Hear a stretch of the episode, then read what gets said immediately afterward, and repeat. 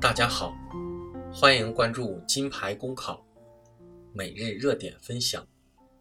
今天的热点来自钱江晚报魏英杰的文章。环保部专家称，重霾可视为自然灾害。近日，国内不少地方遭遇重霾污染。据环保部通报，十二月二十日，我国灰霾面积达一百八十八万平方公里，一百零八个城市重度污染。这意味着，国内人口聚集的许多城市都沦陷于重霾污染，严重影响正常的社会运作与公众日常生活。重霾的危害如此惨烈，教训又是何等沉重！面对重霾来袭，哪怕是装睡的人，也该不好意思说没看见才对。可实际上，有些自己吸入不少 PM 二点五的专家，仍对雾霾的认识问题纠缠不清。在二十二日举行的一场重霾来袭，我们怎么办研讨会上，环保部政策研究中心主任夏光提出，此次大规模雾霾。可视为一种自然灾害，或准自然灾害。这位专家的话一说出口，在场的小伙伴都惊呆了。说来也是，无论是与会专家，还是多数民众，都不会想到雾霾会是一种自然灾害。按照这位专家的说法，由极端气象因素引起，发生范围广，颗粒物浓度高。持续时间短、来源复杂的雾霾为大雾霾。可这雾霾规模再大，也不说明它来源于非人因素。例如，没有风的话，雾霾很难消散。但不能说风是导致雾霾的罪魁祸首，否则被人欺负了的风，也要说这锅我不背了。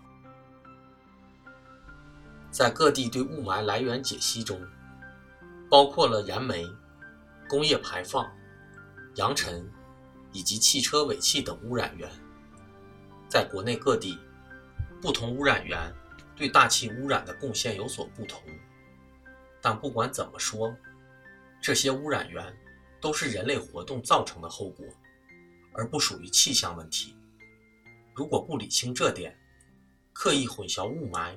与自然灾害的区别，人们不能不担忧，这会成为雾霾制造者与治理者推卸责任的一个理由。问题是，不仅有专家这么说，还有地方就准备这么做。本月初，北京市发布气象灾害防治条例草案，其中将霾列为气象灾害。该条款同样引起不少专家学者的关注与质疑。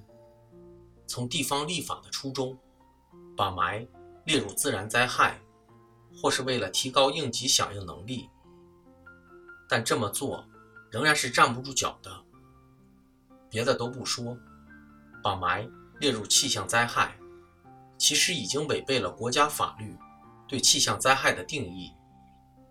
雾是雾。霾是霾，过去把霾当作雾，忽视了 PM 二点五的危害，这是一种误读。如今把霾当作自然灾害，则是一种刻意误读。以这种思维治霾，又如何能根治霾污染？以此观之，要治霾，应先破除这种遮蔽真相。粉饰太平的毒霾。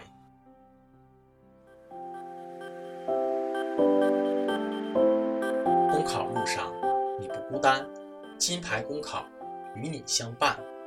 金牌公考是一个由在职公务员组成的公益性公考经验分享平台。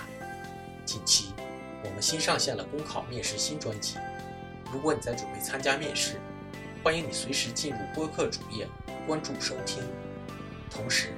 也可以关注“金牌公考”微信公众号，接受我们每天最新鲜的节目推送，随时与我们交流互动。